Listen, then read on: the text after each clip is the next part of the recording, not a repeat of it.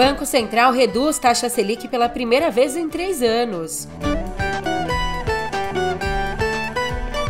E Carla Zambelli é alvo de operação da Polícia Federal.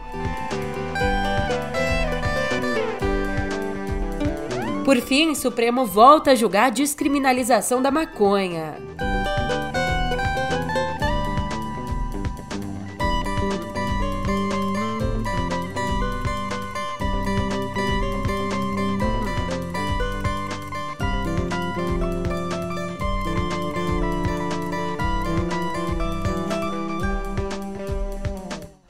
Ótimo dia, uma ótima tarde, uma ótima noite para você.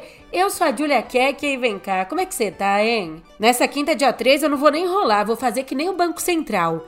E corta pras notícias no pé do ouvido.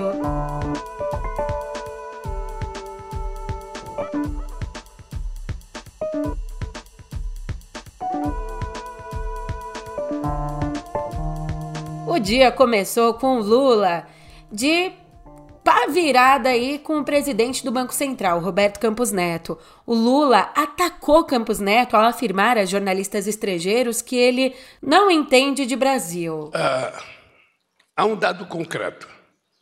O Brasil tem hoje a inflação caindo e o juro subindo. Quando a inflação cai e o juro não cai, significa que aumenta a taxa de juro.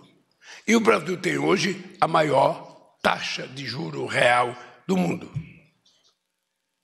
Sem nenhuma explicação. Sem nenhuma explicação. Um país do tamanho do Brasil, com inflação de 4%, o juro não precisava estar sabe, na altura que está. Esse país, veja, eu, eu, fui, eu fui trabalhador de fábrica, eu cheguei a pegar inflação de 80% ao mês. Nós temos 4% ao ano, ou 3,9% ao ano, ou 4,5%. Ou seja, com 4% de inflação ao ano, dá para guardar dinheiro embaixo do colchão. Acontece que esse rapaz que está no Banco Central, me parece que ele, não sei do que, que ele entende, mas ele não entende de Brasil e não entende de povo. Ele só tem uma lógica. Eu não sei a quem que ele está servindo. Eu não sei. Sinceramente, eu não sei. Aos interesses do Brasil, não é. A lógica pela qual foi aprovada a autonomia do Banco Central também não é. Porque se você pegar a lei que aprovou a autonomia, a lei diz que ele tem que estar preocupado com a inflação, com o crescimento econômico e com geração de emprego. Então eu fico na expectativa, a não ser torcer, porque quem o indicou foi o Senado, sabe? E ele só pode sair quando terminar o mandato dele ou quando vencer ou quando o Senado tirá-lo. Vamos aguardar. Agora, deixa eu te dizer uma coisa, nós vamos continuar crescendo mesmo assim. Essa vai ser a boa surpresa. Nós vamos continuar crescendo mesmo assim. Por isso eu estou tranquilo. Mas eu acho que o Lula terminou o dia mais feliz porque o Copom acabou o dia anunciando o primeiro corte na taxa básica de juros em três anos. Corta pra mim! A decisão não foi unânime. Cinco votos, incluindo o de desempate do próprio Campos Neto e os dos diretores escolhidos por Lula, o Gabriel Galípolo, diretor de política monetária, e Ailton Aquino, diretor de fiscalização. Bom, cinco votos levaram ao corte de meio ponto percentual na Selic, que passou então de 13,75% para 13,25% ao ano. Os outros quatro diretores, eles queriam uma redução, mas uma redução menor, de 0,25 ponto percentual. Aliás, o corte nos juros era sim esperado pelo mercado, mas ficou acima da média das expectativas. Para você ter uma ideia, um levantamento do valor com 128 instituições indicava que 64% delas projetavam uma redução de 0,25 ponto percentual, enquanto só 36% acreditavam na queda de meio ponto percentual, a queda que a gente de fato viu. E vimos essa redução grande por conta aí da melhora do quadro inflacionário e das expectativas, que deram confiança para começar um ciclo gradual de política monetária. E isso foi o que disse o próprio Copom, tá? Já de uma forma unânime, o comitê indicou que, em se confirmando o cenário esperado, haverá novos cortes de meio ponto percentual nas próximas reuniões. E vem junto comigo aqui num flashback das últimas mudanças na taxa. De março de 2021 a agosto do ano passado, o Banco Central elevou os juros em 11,75 pontos percentuais, no ciclo de alta mais agressivo desde a criação do regime de metas de inflação, em 1999. E aí, a Selic ficou estacionada em 13,75% por 12 meses. O ministro da Fazenda, o Haddad, elogiou a decisão do Copom e disse que esse é só o começo de um trabalho longo. Afirmou também que a redução da Selic é fruto de muito diálogo e que existe um compromisso com o combate à inflação e com a responsabilidade fiscal. Nesse período todo é, em que houve divergências, houve nós sempre mantivemos uma, um diálogo de altíssimo nível, a começar pelo presidente Roberto Campos, que sempre demonstrou muita abertura no diálogo e é assim que se constrói. A gente vai dialogando, vai trocando impressões, informações, dados, sensibilidades e vai construindo um caminho comum. Eu sempre elogiei as instituições brasileiras, que essas conquistas que vêm acontecendo são fruto de muito diálogo. E esse diálogo resultou, esse diálogo técnico que eu insisto, absolutamente de natureza técnica, resultou nesse placar apertado, né? é, que foi de 5 a 4, mas em proveito de uma, de uma queda já inicial de 0,5%. Outros membros do governo, como a ministra do Planejamento, a Tebet, também elogiaram a medida. Na outra ponta, os analistas de mercado, em geral, também consideraram a decisão do Copom correta, mas com visões um pouco diferentes. Alguns avaliam que o ciclo de alta deve ser curto, sem chegar a um patamar expansionista. Outros veem a redução dos juros num ritmo mais forte, levando a Selic a um patamar neutro. Essas são leituras pragmáticas, né? Mas quem traz uma leitura política interessante é o Fernando Canzian. Ele diz que, abre aspas, confrontando a autonomia do Banco Central desde que assumiu a presidência, Lula conseguiu o que queria: o início do processo de queda da Selic, reduzida em 0,5% nessa quarta para 13,25% ao ano. Mas agora caberá ao governo dele prover as condições para que a queda nas próximas reuniões do Copom seja sustentada, sem que o descontrole atual das contas públicas siga colocando em risco a estabilização dos preços e da economia como um todo. Fecha aspas. Agora, Teve gente que falhou na leitura política, na execução, no planejamento, uma política que de fato falhou em todos os sentidos.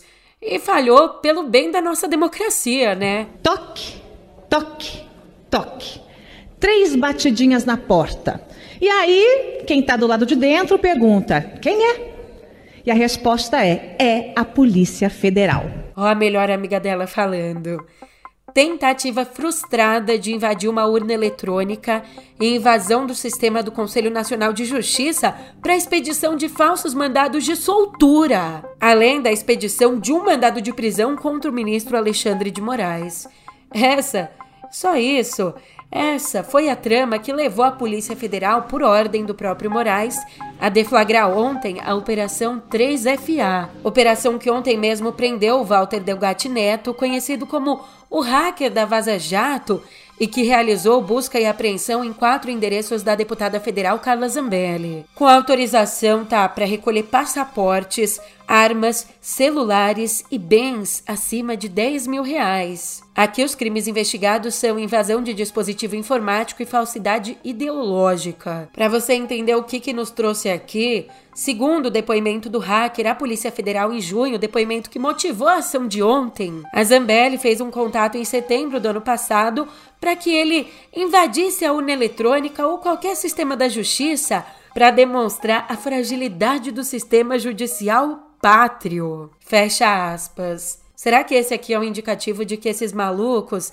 eles acreditam mesmo nas maluquices que falam? Não, sempre fiquei pensando, será que eles acreditam mesmo que a urna eletrônica é hackeável e etc? Olha, E não foi só a Carla, não, tá? O Bolsonaro também foi mencionado por Delgatti. Ele relatou que se encontrou com o então presidente lá no Palácio da Alvorada e foi questionado se, munido do código-fonte, conseguiria invadir uma urna eletrônica. Só que o hacker não conseguiu, como ele relatou à polícia, mesmo após diversas tentativas. E numa coletiva depois da operação, a Zambelli tentou blindar Bolsonaro. Mas foram poucos encontros, acho que dois encontros ou três no máximo, em que a gente conversou sobre tecnologia. Uma vez ele veio para Brasília, e foi a vez, inclusive, que eu tive que ajudá-lo financeiramente para ele vir para Brasília, porque ele não tinha recurso para vir para cá, em que ele disse que ele teria provas para poder apresentar e teria é, serviços a oferecer para o partido PL. Então a gente levou ele até o Valdemar da Costa Neto, a gente fez uma reunião, e nessa reunião eu já, sabendo de que ele era, é, enfim, uma pessoa que tinha bastante conhecimento nessa área, mas que eu não sabia a, a, como ele estava naquele momento, em que, em que espectro ideológico ele estaria naquele momento, eu fiz assim que não para o Valdemar, por trás, para ele não contratar ele, ele ofereceu o serviço de participar de uma espécie de auditoria das urnas eletrônicas durante a, o primeiro e o segundo turnos. Então, depois disso, como é sabido de vocês, ele foi conhecer o presidente Bolsonaro, porque disse ele que teria muitas informações sobre tecnologia. A conversa foi privada, mas a, a pergunta que, que, que o presidente fez foi se as urnas eram confiáveis, e ele respondeu que nenhum sistema tecnológico é confiável. A partir dali, não houve mais qualquer contato com o presidente Bolsonaro. É mentira o que disseram a respeito da, do telefone, que eu teria colocado um chip novo e etc. É, nunca fiz isso, nunca liguei para o presidente Bolsonaro para falar sobre qualquer tipo de assunto relacionado a isso. Então, a impressão que eu tenho é que estão tentando envolver o presidente através de mim, pelo fato de eu ser bastante ligado ao presidente. E isso não vai acontecer porque não existe, primeiro, nenhuma, absolutamente nenhuma prova e nada que tenha sido feito a pedido do presidente em qualquer coisa. A única coisa que existe é que depois de tudo isso, depois de tudo isso que aconteceu e após as eleições, inclusive há um pagamento de 3 mil reais de um, hoje é funcionário meu, mas na época era só prestador de serviço, no mês de novembro. Então, como é que eu poderia ter pedido uma fraude das eleições no mês de novembro, depois de já ter acontecido? Agora, sobre a investigação do sistema do CNJ, Delgatti afirmou que Bolsonaro não teve qualquer relação com essa questão aqui. E ainda ontem, o João Leão, que é o relator da denúncia do Duarte Júnior contra Zambelli, ali no Conselho de Ética da Câmara, ele que é o relator, votou a favor da continuidade do processo, que pode então levar à cassação da deputada. Zambelli foi denunciada por ter extrapolado as prerrogativas parlamentares ao xingar o deputado. O relatório ele ainda precisa ser votado pelo Conselho de Ética. Aliás, a Zambelli só ladeira abaixo. Desde o episódio em que saiu armada atrás de um jornalista negro na véspera do segundo turno do ano passado, a Zambelli ganhou a antipatia até de quem é próximo dela, de parte ali dos integrantes do PL, que consideraram que essa ação dela acabou prejudicando a campanha de Bolsonaro. E por isso, por esse e outros motivos, a Zambelli está sem apoio na cúpula do partido e foi abandonada até por seus pares na Câmara. Durante a coletiva que ela deu na manhã de ontem, dos 99 deputados do PL, olha só, dos 99, só nove estavam do lado da Zambelli. Nenhum deles de São Paulo, do mesmo lugar que ela. Enquanto isso, Bolsonaro e o filho dele, o Eduardo, eleito por São Paulo, os dois ficaram em silêncio. E tem mais um na mira da justiça. Não cumpriu a decisão da justiça? Multa de 300 mil e inquérito por desobediência. Foi isso que determinou o ministro Alexandre de Moraes em relação ao influenciador Bruno Monteiro Ayub, o monarque. Em junho, ele recebeu uma ordem para não divulgar fake news sobre o Supremo e o TSE. E ele recebeu essa ordem sob pena de multa diária de 10 mil reais. Mas, segundo Moraes, relatórios do TSE indicam que houve sim uma intenção deliberada de violar a determinação judicial a partir de novas manifestações com divulgação de notícias fraudulentas. E o ministro então ordenou ao Banco Central o bloqueio imediato das contas e aplicações do Monarque. Já as redes sociais vão ter que fornecer dados dos perfis do influenciador e suspender a monetização dos canais dele. Além disso, Moraes mandou abrir um inquérito para apurar o crime de desobediência à decisão judicial. E lá, pertinho do prédio do Supremo, na Câmara. Ontem a Câmara instalou uma comissão para dar andamento à polêmica PEC da anistia. A proposta que anula punições aos partidos por crimes eleitorais, como propaganda irregular ou abusiva em campanhas e descumprimento da cota de gênero e raça ali nos pleitos. Ou seja, se a PEC da anistia passar, todas essas punições vão ser perdoadas. Que isso? E essa comissão é o último passo antes que a PEC vá a plenário para duas votações. Quando é do interesse deles, passa rapidinho, né? Vai que vai.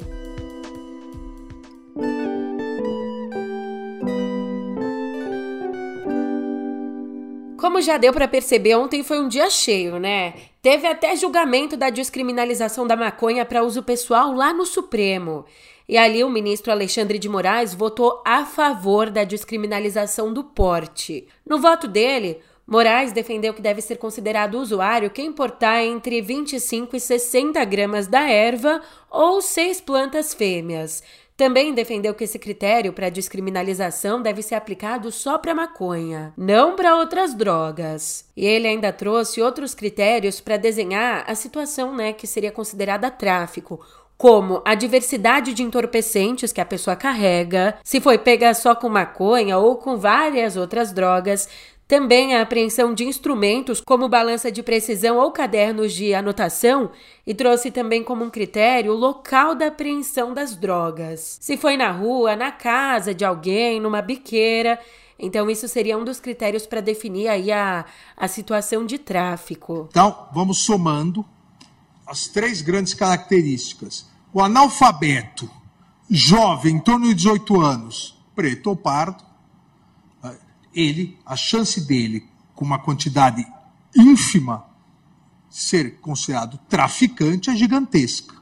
O branco, mais de 30 anos, com curso superior, ele precisa ter muita droga no momento com ele para ser considerado é traficante. Então, há necessidade, presidente, colegas, há necessidade, me parece, de equalizar uma quantidade média padrão é, como presunção relativa para caracterizar e diferenciar é, o, o traficante do portador para uso próprio. Bem, depois do voto do Moraes, o relator, o ministro Gilmar Mendes, pediu a suspensão do julgamento, que ainda não tem uma data para ser retomado. E até agora o placar está em 4 a 0 pela descriminalização. E a gente volta a conversar sobre o massacre do Guarujá, porque Duas novas mortes causadas por policiais foram confirmadas ontem pela Secretaria de Segurança Pública de São Paulo. Mortes ali na Baixada Santista. Com isso, o total sobe para 16. Sobe para 16 o número de mortes contabilizadas pela secretaria desde que a PM iniciou a Operação Escudo no litoral paulista. Operação que começou na quinta passada, depois do assassinato de um soldado da rota por criminosos do Guarujá. Só que a operação está acontecendo, mas a ouvidoria das polícias tem recebido denúncias de excessos cometidos pelos agentes em patrulhamento nas regiões periféricas. Exatamente por conta disso, o Ministério Público acompanha as mortes e pede que a operação seja interrompida imediatamente. Em paralelo, no Rio de Janeiro, uma ação das polícias civil e militar em busca de líderes do Comando Vermelho deixou 10 mortos e outros 5 feridos no Complexo da Penha, na Zona Norte. Poxa, e não foi dessa vez. Infelizmente. Mesmo precisando da vitória, a seleção brasileira jogou mal, vamos falar a verdade. jogou mal e empatou sem gols com a Jamaica pela última rodada da fase de grupos da Copa Feminina. E o resultado desse jogo acabou deixando o Brasil em terceiro no grupo, atrás da França e das próprias jamaicanas. É, essa é a terceira Copa em que a Canarinho cai na primeira fase em nove edições do torneio. A gente já tinha visto isso acontecer nas Copas de 91 e 95. E essa queda representa também o fim da linha para a Rainha Marta nas Copas. Essa que foi a sexta e última Copa da carreira dela. Sabe o que é legal? É que quando eu comecei a jogar eu não tinha um ídolo no feminino. Vocês não mostravam o jogo feminino. Como que eu ia ver? Como que eu ia entender que eu poderia chegar a uma seleção e tornar uma, uma referência?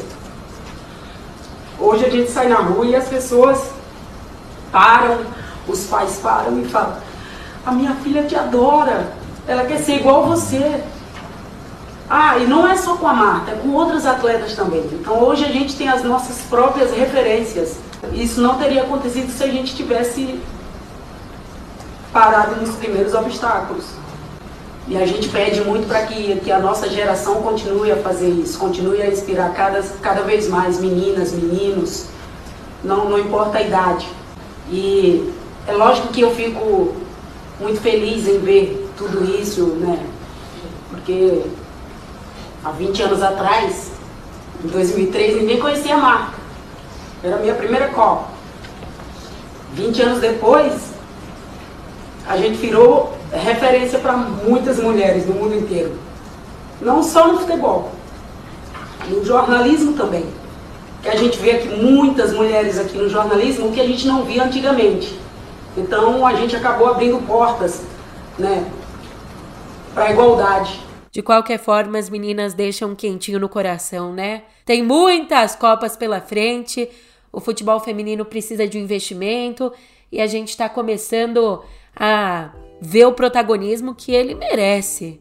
Então, muita esperança no coração e vamos em frente.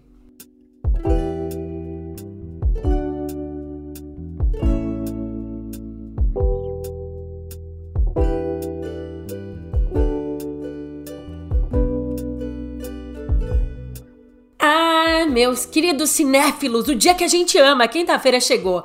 E mesmo com a maioria das salas ainda ocupada pela boneca existencialista, existem sim boas opções de estreias nos cinemas nessa quinta. Um de nós tem que ter coragem de mudar. Então eu tô fazendo isso. Quero te dizer que eu não volto nunca mais.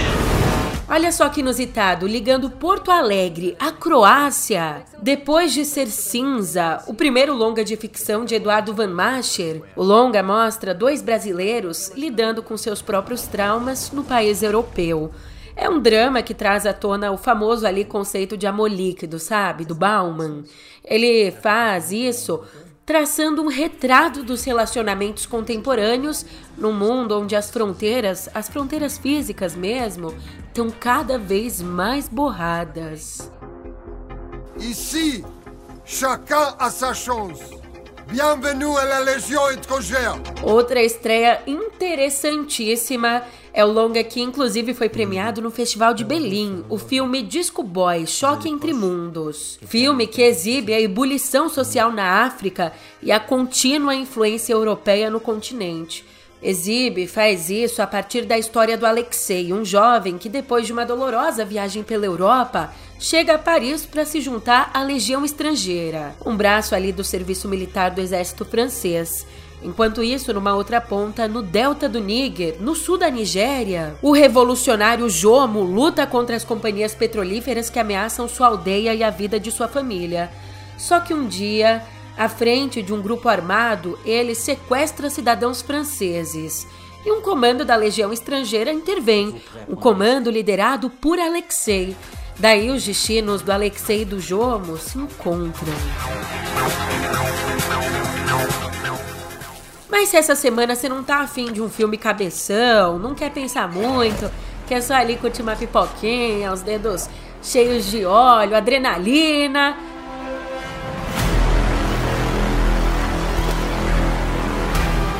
Tem Mega Tubarão 2. a sequência do filme lançado em 2018. E dessa vez a equipe de Jonas Taylor parte para uma nova exploração nas profundezas do oceano, mas acaba tendo que batalhar insanamente pela sobrevivência em meio a predadores colossais de sangue frio. Agora, no mundo da música, aqueles casos que parecem ficção, só que são reais, tá? E não teve jeito, é bloco. O Robertão, nosso querido Roberto Carlos, vetou o uso da música dele, a Amada Amante, num documentário da Netflix sobre crimes financeiros. Essa música, para você entender, essa música lançada em 71, nesse documentário ela entraria por trás do depoimento da doleira Nelma Kodama, que hoje tá presa. Depoimento que ela prestou à CPI da Petrobras lá em 2015. Esse amor demais antigo amor de mais amigo e de tanto amor viveu que manteve acesa a chama da verdade de quem ama antes e depois do amor.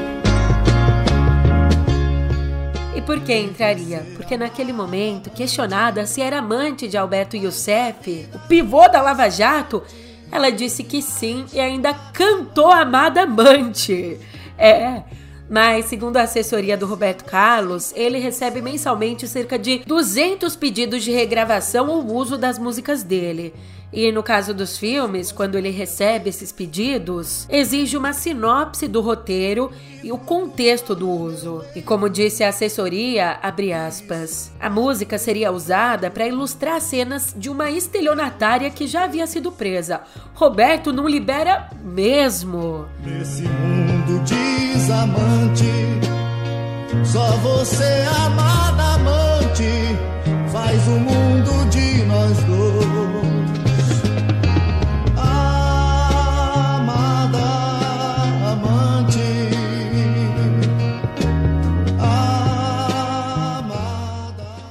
Vida longa literatura! Comemorando 40 anos, a Bienal do Livro anunciou sua programação, que inclui nomes como Julia Quinn, autora de Bridgerton, que vai ter um próprio baile ali de máscaras. Nomes também como a minha amada Conceição Evaristo e Ailton Krenak, outro gênio. Já o Café Literário, uma das mais tradicionais atrações do evento, vai ter programas como o Páginas no Palco, com performances, leituras e monólogos de artistas consagrados. Anota na agenda para não esquecer, a Bienal acontece do dia 1 ao 10 de setembro no Rio Centro. E os ingressos já estão à venda no site oficial. Eu vou deixar o link para você na descrição do episódio para facilitar sua vida. De nada. Tô brincando, é meu trabalho, né?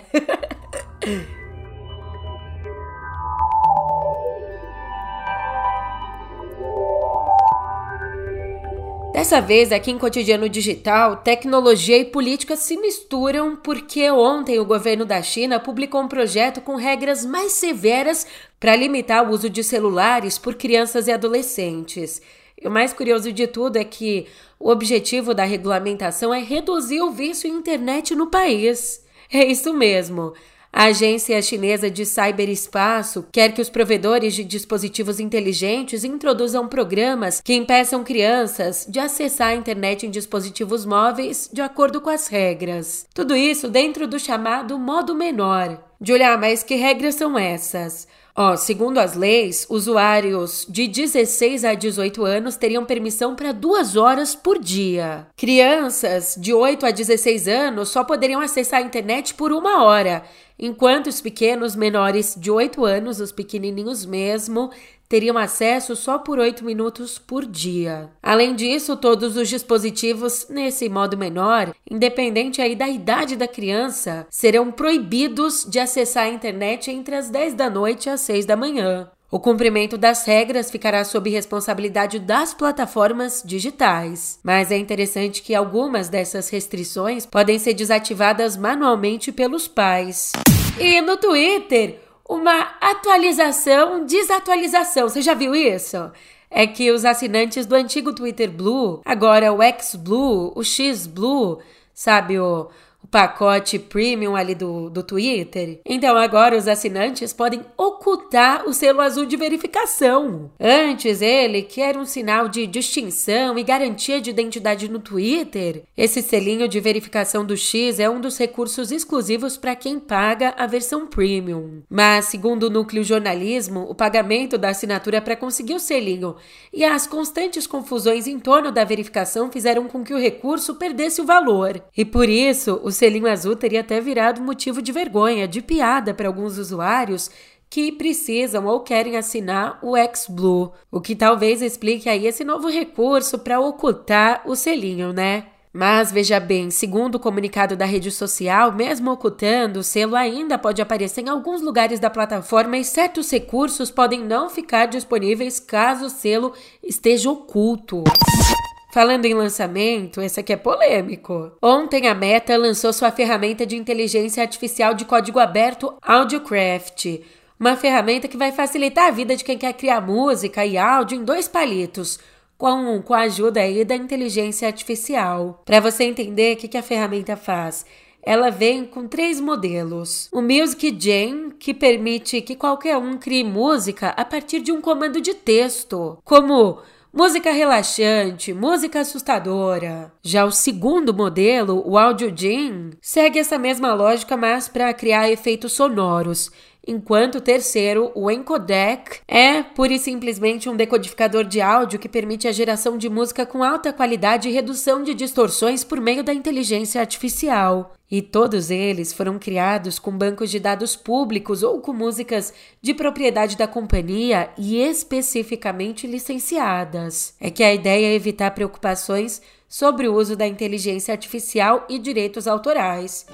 Bem, preocupação para ficar bem informado você também não tem não, porque você sabe, é só clicar aqui, dar o play no episódio do dia. Então eu te digo que o episódio de hoje tá chegando ao fim, mas o de amanhã te espera, hein?